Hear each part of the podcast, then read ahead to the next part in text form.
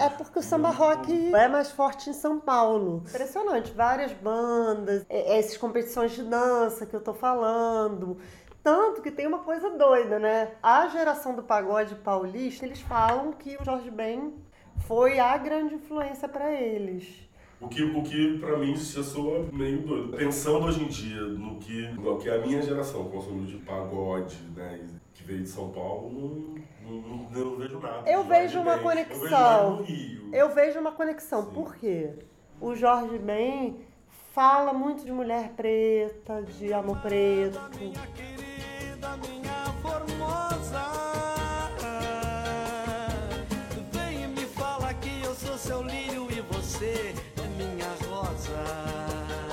Porque muitas músicas do pagode paulista, Nossa Cor Marrom, Marrom. sabe? Bom, bom. E aí é um e é- Né? É um, gravando. Eu acho Nossa, que Eu eu tô acho. gravando, eu tô gravando. Ah, Eu pelo acho que a gente. É igual as pessoas ficam pra mim, ah, mas o Jorge Ben não é machista. Gente, tem machismo óbvio na É. música do Jorge Ben. Mas eu brinco, sempre brinquei. Se gritar pega o machista, não fica um na música brasileira. É. Eu não vou apontar um homem preto que exalta a mulher negra como machista. Tem. Segundona, é a segundona. Segundona. Segundona? Segundona. Segundona, Segundona. é segundona. Segundona. Estamos aqui hoje para mais uma segundona. Luana, Jéssica e Marcelo, três amigos que amam discutir livremente sobre música. Hoje a gente tem uma convidada super especial. Ela aceitou falar aqui com a gente. É, ela é jornalista, ela é pesquisadora musical e ela é autora do livro África Brasil, Um Dia Jorge Ben Voou para Toda a Gente Ver. É a Camille Viola. É, a gente agradece muito a sua presença, esse tempo que você está dedicando aí para passar com a gente e derramar toda a sabedoria que você tem sobre o Jorge Ben. A minha pergunta, eu tinha uma pergunta para começar, que é por que o Jorge Ben? O que, que tem no Jorge Ben? O que, que te cutucou aí, que fez você se apaixonar, acredito eu, e, e investigar toda a história do Jorge Ben e tal. Eu lembro da primeira vez que eu vi ele na TV com aquela música do Saci. Sei se vocês lembram. Um episódio de um musical infantil chamado Pirlim Pim Pim. Depois, nos anos 90, assim, peguei emprestado um vinil do Banda do Zé Pretinho. Mas aí, nos anos 2000, eu já terminando a, fase, a, a faculdade de jornalismo, é, tendo acesso aos discos antigos em MP3. E aí o Jorge lançou o acústico dele também ali no início dos anos 2000 e cantando algumas dessas músicas antigas. E aí foi me fascinando e eu comecei a comprar os CDs na época e e assim, o que me chamou a atenção em primeiro lugar foi a musicalidade mesmo, né? Como as músicas soavam diferentes e me, me atraíam. Me lembro muito bem, assim, criança, escutando W Brasil, né? Que eu achava uma grande doideira, assim, um monte de alô, alô, W Brasil Tim Maia. Síndico, eu tava perguntando, assim, até hoje, por que que vamos chamar o síndico Tim Maia? Aí o irmão de Luana virou e falou que Tim Maia, na verdade, é, foi síndico mesmo, por causa... Primeiro contato, o primeiro contato de Jorge Ben, eu acho que foi aquela música que também pra mim é, fica no imaginário meio eu não consigo entender por que, que eu gostava tanto dessa música, que é Olha aí, meu bem, prudência e dinheiro no bolso. Canja de galinha não faz mal a ninguém. Eu amava essa música. Eu lembro da identidade visual do, da capa do disco. E era tipo, era, era da Sony Music. Eu lembro de coisas assim, relances de infância, meu, de Jorge Ben. Pô, tem uma curiosidade, na verdade, também, primeira vez que eu escutei Jorge Ben, que assim, eu era pequeno, eu sempre gostei do DuckTales. E Foda. uma das primeiras referências, claro, lógico, W, w Brasil tocando em todas as rádios, mas eu lembro de estar em hi-fi, festas de casamento, e tocar a banda do Zé Pretinho. Aí quando chegava, para animar a festa, eu escutava, salve tio Patinhas. Gil se apresenta, Gil, se apresenta gente. Sou Gilberto Porcidônio, sou jornalista, escritor, agora também roteirista e pesquisador também. Bem-vindo, Gil. Veio aí agregar a nossa discussão, adorei. eu também me lembro de W Brasil, mas eu me lembro muito da banda do Zé Pretinho. Mas eu tinha na minha cabeça que Jorge Ben teve um hiato, assim, né? Que ele fez muito sucesso nos primeiros discos, que foram meio que ressuscitados depois. Não foi a Tábua da Esmeralda, Solta o Pavão e tal. Mas que teve um período que ele ficou meio. Sim, o Jorge teve vários, vários altos e baixos na carreira, e isso é uma coisa que, nesse tempo, pesquisando música, né? São já 23 anos de jornalismo musical, gente. E é uma recorrente, assim, na carreira dos artistas negros aqui no Brasil, esses altos e baixos. Louco, por mais que eles façam muito sucesso, eles... Você vê a Elsa, né? A Elsa foi uma artista que fez muito sucesso. E o Jorge não foi diferente, ele foi um artista que, que ele já chegou vendendo muito o primeiro álbum dele, assim, foi um sucesso na época. Lançou vários álbuns. Mas parece que o artista negro, ele é muito cobrado, ele não pode vender um pouco menos, que ele já é dispensado. A impressão é essa, sabe? Então, o Jorge teve mesmo altos e baixos. E aí, a carreira dele, eu não sei, claro, em dinheiro, porque ele ganhou muito dinheiro, ganha de direitos autorais, né? É, mais que nada, é uma música que foi gravada assim, em vários países, por gente importante. O maior até. É, ela Fitzgerald, Dizzy Gillespie, o Black Eyed Peas.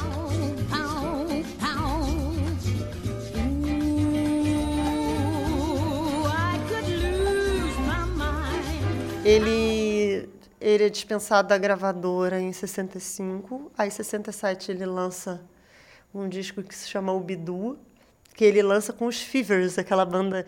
E aí, daí, o samba rock tudo a ver, né? Porque ele, ele tem uma relação... Né? Ele tinha uma relação com a turma da Jovem Guarda. Ele não se prendeu nunca a nenhum estilo, mas ele foi passando né, pelos estilos e com a marca própria sempre.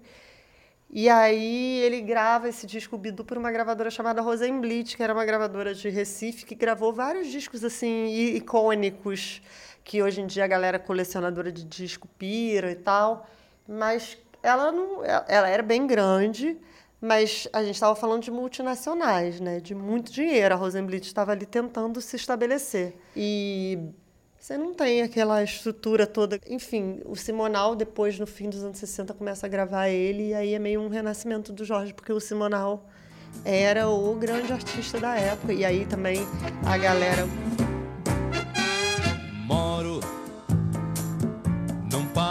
Tropical, abençoado por Deus e bonito por natureza. A galera, os baianos, né, dos doces bárbaros, né, os tropicalistas, piram também e começam a gravar ele muito.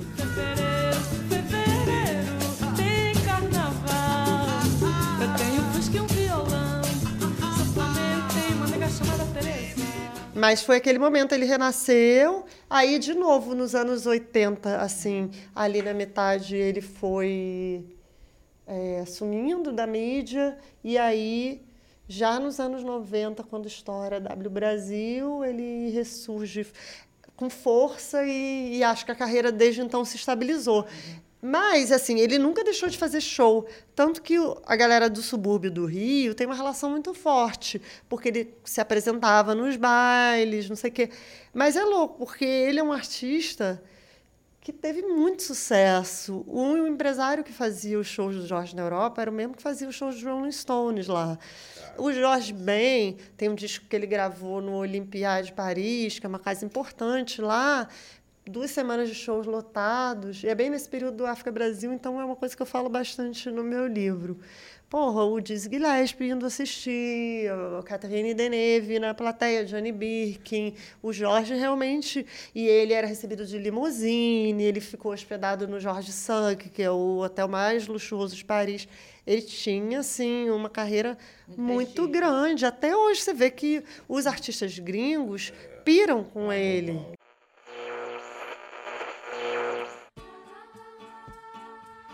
Meu nome é Eduardo, eu sou economista, trabalho com política educacional.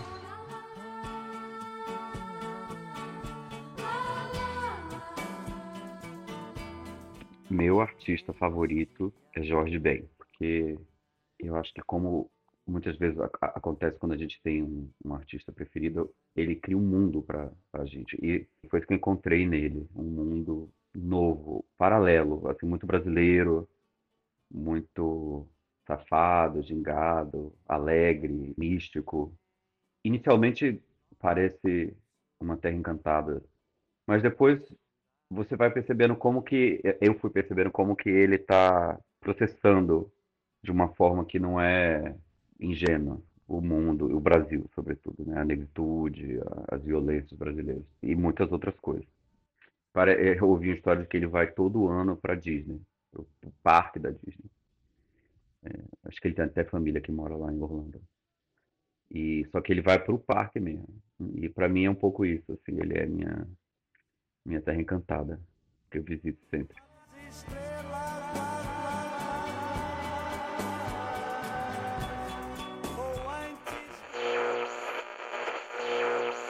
Jorge Ben, ele era muito. Ah, ele é despolitizado, porque o Brasil estava muito polarizado na ditadura. E o mundo artístico foi se dividindo também.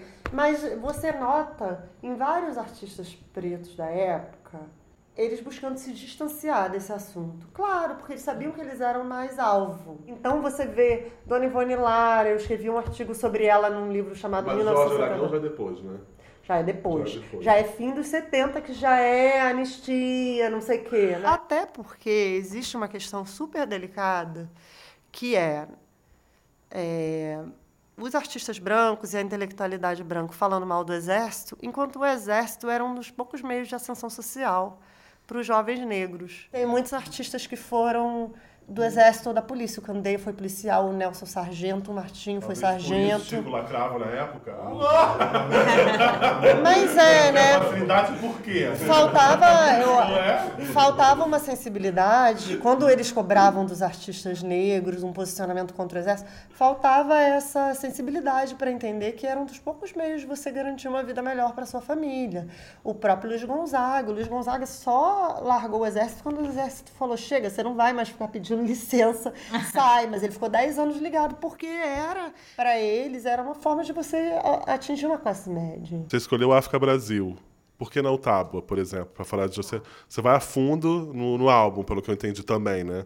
A partir dele, fala dos, com os músicos e tal. Por que não Tábua? Só queria complementar aquele pensamento de antes da politização, né? Para a população negra ele foi muito importante. Ele foi politizado de uma outra forma, porque ele exaltava a raça negra, a cultura negra. Claro, é, a cultura negra sempre se exaltou. Se você pegar as rodas de samba, se você pegar o jongo, não sei o quê. Mas o Jorge levou isso para um nível assim, para muita gente. Vendia muito disco, tocava no rádio, ele participava de programas de televisão. Então ele estava alcançando muita gente, falando de reis africanos, né, de realeza africana, contando uma história para além da escravidão, mas também contando uma história da escravidão, é, tocando nessa ferida. O Mano Brown, entrevistei ele para o livro, ele é muito fã do Jorge. E ele fala que para ele, assim, ele fala, eu não, não existiria Racionais, não existiria minha carreira se não fosse o Jorge. Eu ouvia o Jorge. Ele fala uma coisa, porra, assim, muito bonita, que é, o Jorge não era só uma referência musical, ele era uma referência de homem negro. Aí voltando, por que não o Tábua e o África? Bom, primeiro, esse livro foi um convite, né? Ele é parte de uma coleção. Mas eu acho que o África Brasil, eu, eu fiquei muito feliz e porque o África Brasil é uma ruptura maior do que o Tábua na carreira do Jorge. Embora o Tábua seja um, li, um disco super insensado, no África ele muda muito o som dele. Ele mistura muito com o soul e o funk norte-americanos, que estavam super em alta, né? É, vários músicos que tocam nesse disco, no ano seguinte eles formam a banda Black Rio, sabe? Ele para de tocar violão. Ele já vinha gravando os discos com violão eletrificado, né? Ele já vinha fazendo shows também. Mas aí no África ele faz com guitarra e ele para de vez fazer o violão e a temática de algumas letras que ele já trazia desde o primeiro disco a temática negra. Mas eu acho que ele ele chama atenção para isso né? Ele vai fazendo isso né? Ele tem um disco que se chama Negro é lindo Negro é lindo é um slogan da luta pelos direitos civis. Negro é lindo. ele mistura soul funk rock samba é, percussão cubana. E, por exemplo, tem uma música super importante do Jorge, tem um intelectual, professor, pesquisador de Brasília, Marcos Queiroz, pensador negro também. O Marcos fala isso. Que o Jorge tinha gravado no, no Tábua essa música Zumbi, né? Que ela é bem marcante porque ela bota a tensão racial, porque ele está mostrando um, um mercado de escravizados e ele fala: Eu quero ver quando o zumbi chegar. Quero ver,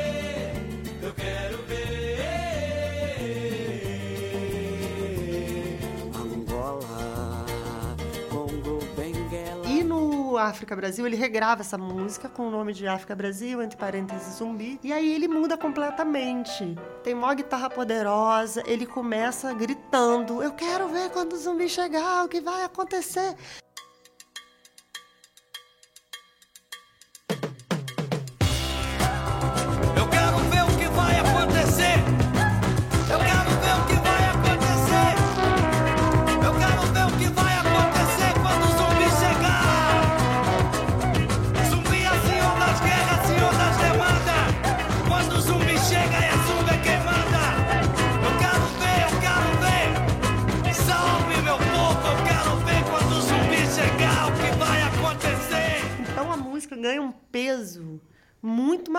Assim.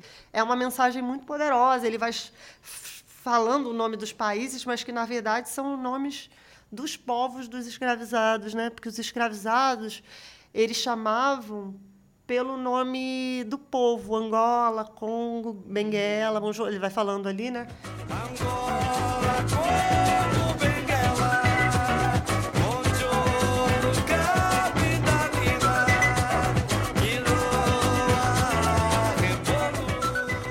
é louco, né? Porque isso tem a ver até com o projeto do Gil, que é uma coisa da, da, da pessoa negra ligada ao território. A gente tem aqui o Gesa da Pedra, né? Muitas vezes o artista negro, ele traz o território no nome artístico dele. E o Jorge, nessa música, é como ele se estivesse convocando a eles, né? Assim, depois ele até faz isso com os indígenas naquela música, né? Famosa que a Baby gravou. Cunhatã, Urumbi. Antes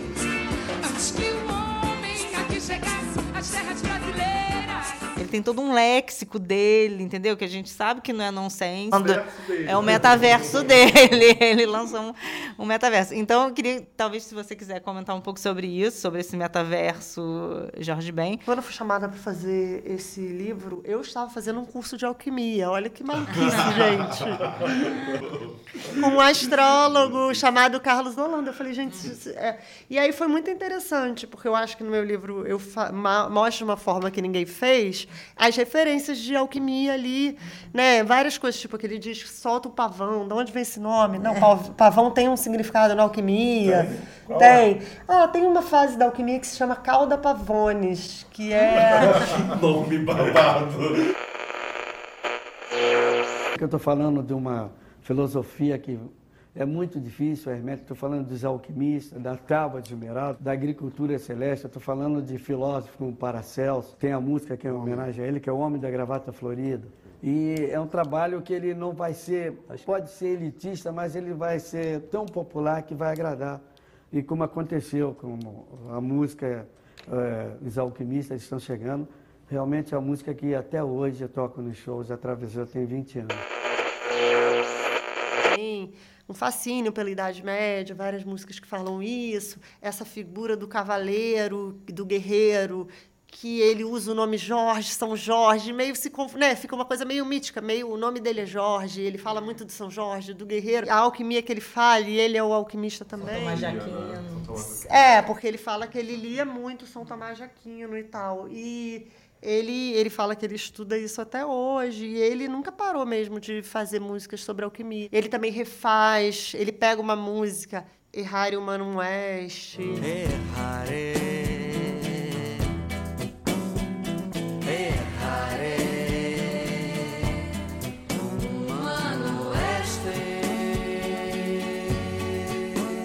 Ele refez e regravou chamando de Oculatus Abis, que é uma coisa da alquimia também, é um conceito alquímico. Semelhança cósmica, oculatus habis. cristalino firmamento. É, é muito interessante e muito louco, mas ao mesmo tempo, quando ele lança o Tábua, a gente vivia uma coisa hippie, né? De, de, de busca pelo ocultismo. O Raul A gente falou do lançou o Raul. livro, o Tim Maia lançou o Racional, cada um estava indo. A galera tinha um A interesse. Baby já vivia ali, né? Sim, então tinha um interesse pelo misticismo. O Jorge foi por esse, por esse caminho da alquimia, talvez até pelo fascínio dele pela Idade Média. É, ele acabou esbarrando nesses, é, nesses conceitos da alquimia, sabe?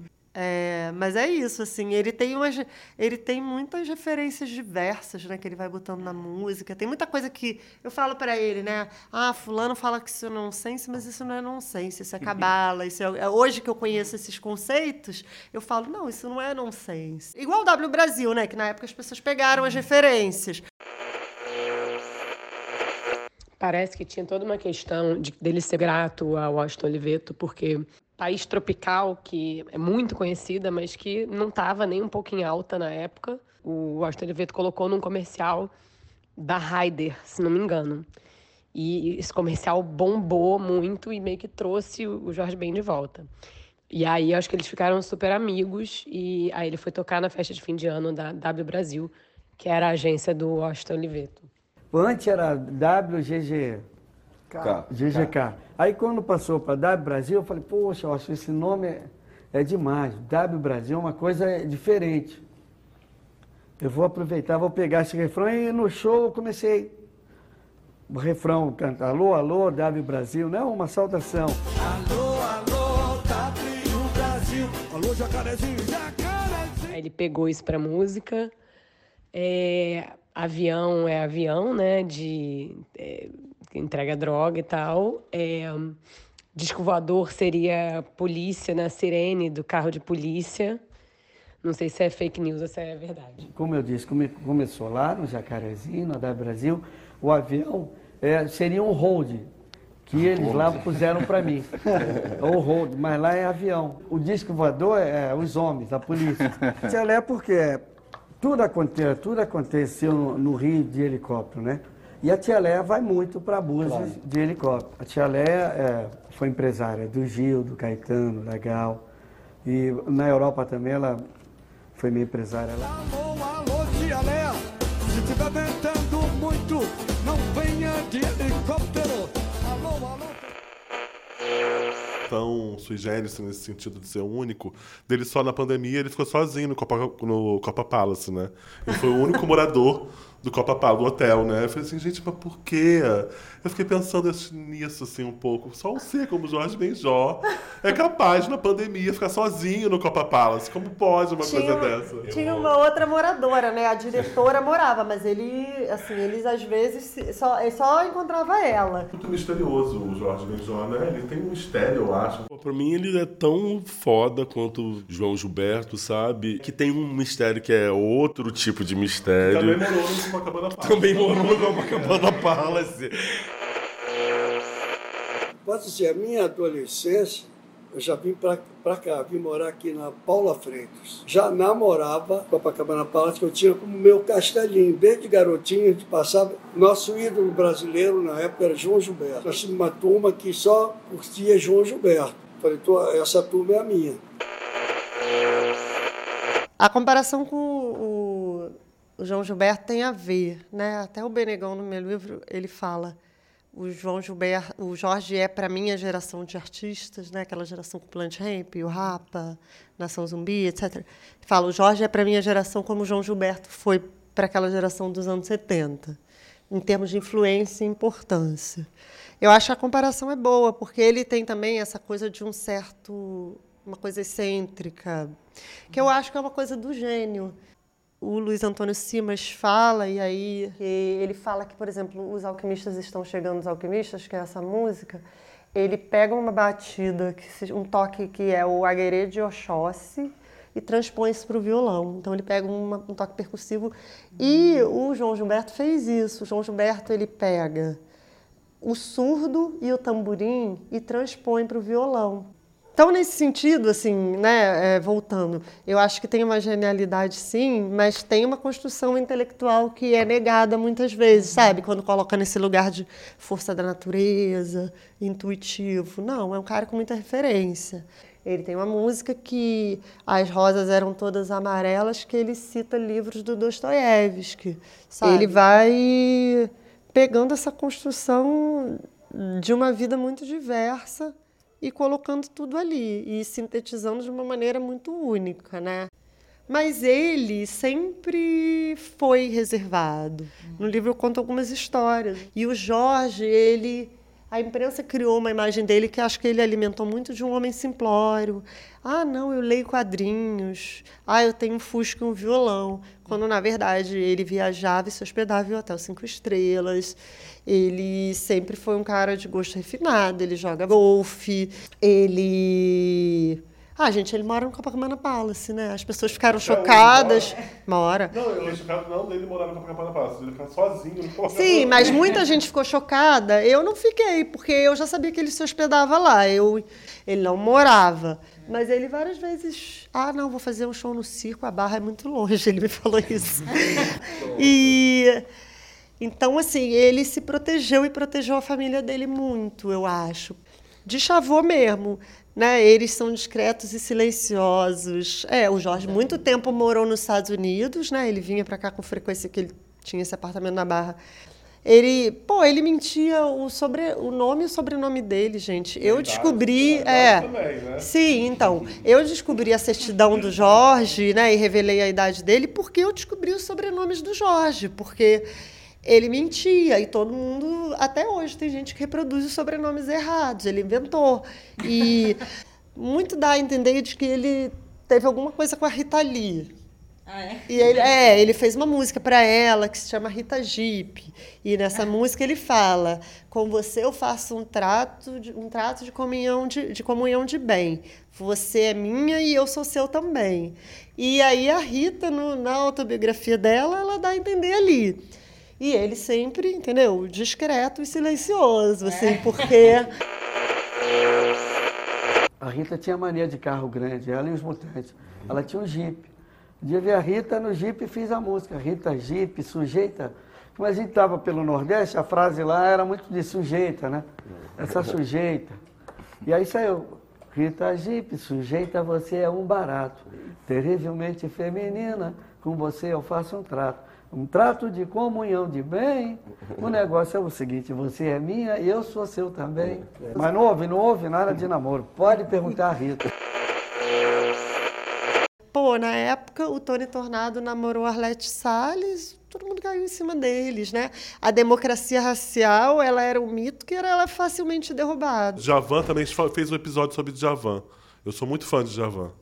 Sou muito apaixonado por Javan. Meu, meu músico maior. Mas eu fiquei pensando agora, falando de Jorge Ben, de Javan também, a gente não sabe nada, basicamente. Só sabe que ele tem um orquidário. que ele é viciado em orquídea. E depois de um tempo, agora eu vejo muita música negra maravilhosa, mas também tem essa coisa de o quanto eu ganhei. Eu fico pensando, será que é essa divisão foi fundamental? Será que é um outro vem de uma outra coisa? Estou pensando, pensando assim alto sobre isso, entendeu? Posso estar falando besteira, inclusive. Inclusive, seu Jorge, que é olhado por muitos como um discípulo, né? Do, um desses que, que, que foram muito influenciados pelo Jorge Ben, o seu Jorge faz essa linha. Eu cheguei, eu venci, eu tá, tá, tá. Ele, ele se coloca muito nesse. nesse é, é outro. É outro ethos, não sei, assim, eu acho, me parece. Eu acho que a gente vive outros tempos, né? Eu acho que hoje a gente tem uma visão né, mais ampla, a gente tem um letramento racial que a galera não tinha na época. A galera julgava muito eles e então eu acho que esses artistas, tipo a Ludmilla, ela é super jovem, né? Eles já nasceram num outro contexto, já nasceram num contexto que um artista não vai ter o destino do Simonal se ele ficar ostentando. Eu não estou dizendo que o Simonal não errou, tá? Ele mandou bater numa pessoa, ele mandou espancar uma pessoa. Mas alguns artistas brancos eram muito próximos da ditadura e estão aí até hoje. Um deles é chamado de rei. É interessante que o conceito de ostentação pra, na música, principalmente pro preto, ele, ele é muito elástico, né? Porque eu lembro logo do Emicida. O Emicida nunca fez ostentação e ele começou a ser atacado por causa do tênis que estava usando, por causa do terno que estava usando, e ele fez aquela linha de mandume que é sensacional. Eu sou o Simonal que vocês não vão fuder. Olha. Então eu acho que é pro preto ser acusado de ser de estar ostentando, ele não precisa fazer muito, ele basta estar calçado. Então, essa galera olhou, se eu vou sofrer eu sou racismo porque eu ves- bem vestido, porque eu tô vestido, então eu vou usar o que eu quero. Então, quando eu vejo essa galera ostentando, eu vejo mais como uma posi um posicionamento político do que tá mostrando que tem dinheiro de verdade, porque sempre teve isso. É, a gente vai falar de funk, né? Mas você lembra do Minzu? paulista, Tem muita gente chama, chama muito, né? Sim. Funk ostentação. Ah, mas a roupa, a roupa do funk sempre foi caríssima. Quando o funk surgiu no Rio de Janeiro, lembra quando estava o Mizuno Arco-Íris? Eram, eram 120 reais. O salário mínimo na época era 89, 90 reais.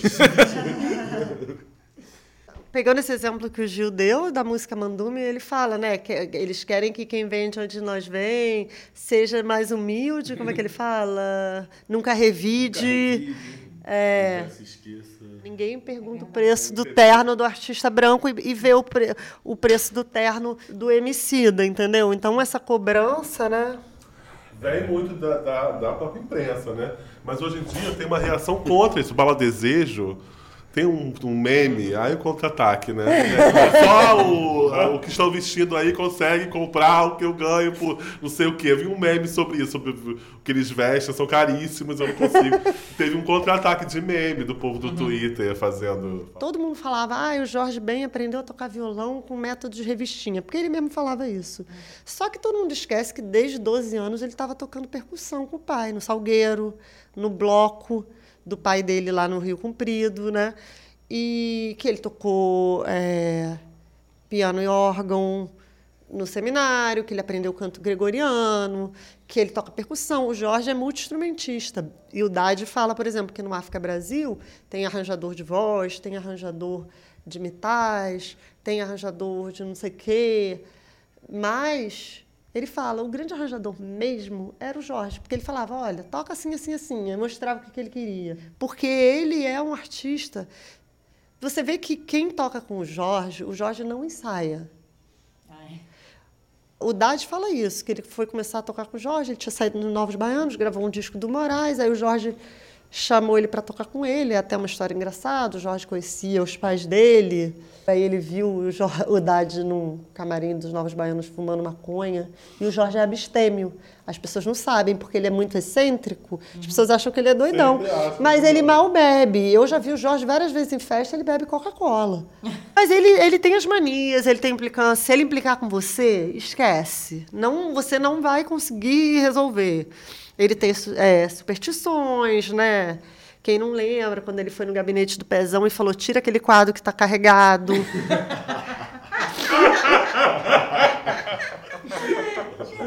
O palco dele, eles botam incenso, sabe? Ele tem toda, né? Em geral, a banda se veste branco, ele se veste branco nos shows, eles botam alfazema. Ele dizia que ele não tinha nada a ver com a macumba, mas acho que era muito também essa coisa do racismo religioso, entendeu? Que tinha uma matéria sensacionalista, ai, música de macumba. Ele ficava, não, não, eu respeito, mas não. Mas, assim, para quem ouve a música do cara, você vê que as referências estão ali, entendeu? A prob- probabilidade e citando palavras em Yorubá, citando coisas relativas a orixá nas músicas, a probabilidade é imensa de que ele tenha tido contato. Então, é... Ai, até me perdi o que eu estava falando. que a gente ficou rindo aqui. Ah, sim, de não bebe. Aí o Dade, ele falou pro pai do Dade assim, vou salvar o Dade. Dessa coisa de fumar maconha. Aí chamou o Dade pra banda dele. A banda fumava escondido dele. Imagina, eles gravaram com o produtor do Bob Marley, lá em Londres, né? Tem um disco do Jorge Ben que o produtor do Bob Marley veio ao Brasil, aí ele descobriu o Jorge, ele pirou, ele falou, cara, o Jorge vai ser o novo Bob Marley.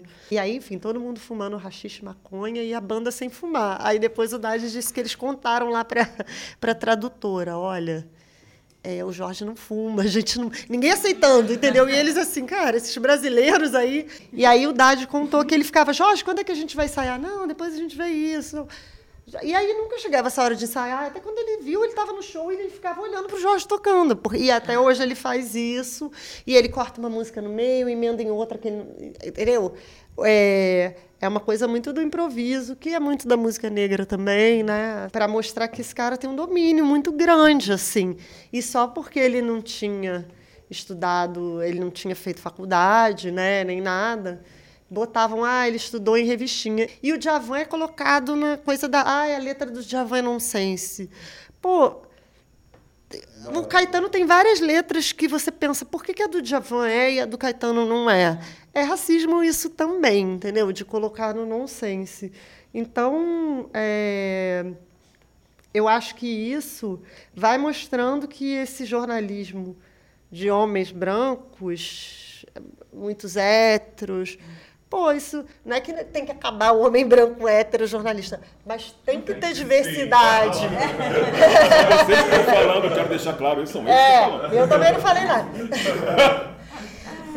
Tem que ter diversidade, senão fica aquela coisa que a Grada Quilomba fala da narrativa única. E aí você vai ver, cara, racismo. Até quando eles estão elogiando, entendeu? Eu também falo disso num artigo que eu fiz sobre a Dona Ivone. Ela mesma se dizia intuitiva, mas ela estudou canto orfeônico, que é um tipo de canto coral. Sabe, ela tocava cavaquinho, ela era uma super melodista. Por que que intuitiva? Ela nasceu tocando? Não. Por que, que toda a experiência que não é a experiência eurocêntrica, ela é desprezada? Entendeu? Ela é considerada, ah, a intuição. Não, não é intuição. Ela é só uma experiência diferente. O Jorge tem uma coisa que as pessoas falam, pô, ele é capaz de musicar tudo, ele é capaz de musicar. Realmente, Chica da Silva dizem que é a sinopse do filme, que ele musicou na hora. Ele é capaz de fazer tudo. E, e que também, enfim, a musicalidade negra brasileira faz, né? O que, que é uma roda de partido alto? Se não você improvisar uma coisa ali na hora, que é o coco, o repente, né? Toda a tradição da música negra tem isso, essa capacidade mesmo de, sei lá, musicar a vida, assim, praticamente. E ele, isso é uma coisa legal que eu não falei, ele sempre disse que ele fazia samba. E aí, curiosamente, voltando à comparação com o João Gilberto, o João Gilberto também sempre disse que fazia samba. Ele falava, não, essa história de bossa nova... Realmente, bossa nova foi um rótulo... Esses rótulos sempre é a imprensa que acaba dando, né? Samba Lanço, foi a imprensa que deu o rótulo. O artista não quer se rotular, né? E o artista não pensa também, vou fundar um movimento. Ele vai fazendo, e os artistas vão fazendo ali coletivamente. E você, você tem uma música favorita? Consegue? Não, mas eu tenho uma música. Eu tenho uma música que se chama Zé Canjica, do disco. Do disco Força Bruta. Que é um dos meus preferidos e é um disco que nem é tão assim, né? Não é nenhum dos hypes dele, que é ele com o trio Mocotó. E, enfim, é uma música que eu ouço quando tô, quase um mantra, quando tô triste, assim, às vezes, ou quando eu tô feliz. Essa música é meio um amuleto, quase. Camille, foi uma grande felicidade ter você aqui. Obrigada pelos. por essa aula magnífica, foi incrível, incrível pelo seu tempo. Muito obrigada ao Gil, que é marido da Camille, que veio com ela para entrevista e que não resistiu e ficou participando, foi maravilhoso. É, a gente vai fazer, só para lembrar que a gente tem um outro episódio que ainda vai sair com a participação do Gil sobre funk brasileiro. Se quiser dar estrelinha, seguir a gente se vocês curtiram. E se vocês curtiram também, é, a gente tem Instagram, arroba Podcast, para falar sobre a playlist do episódio. Então, se vocês curtiram, sigam a gente na sua plataforma e sigam a gente no Instagram, arroba Segundona Podcast. Vem com a gente, um beijo, até a próxima. Segundona.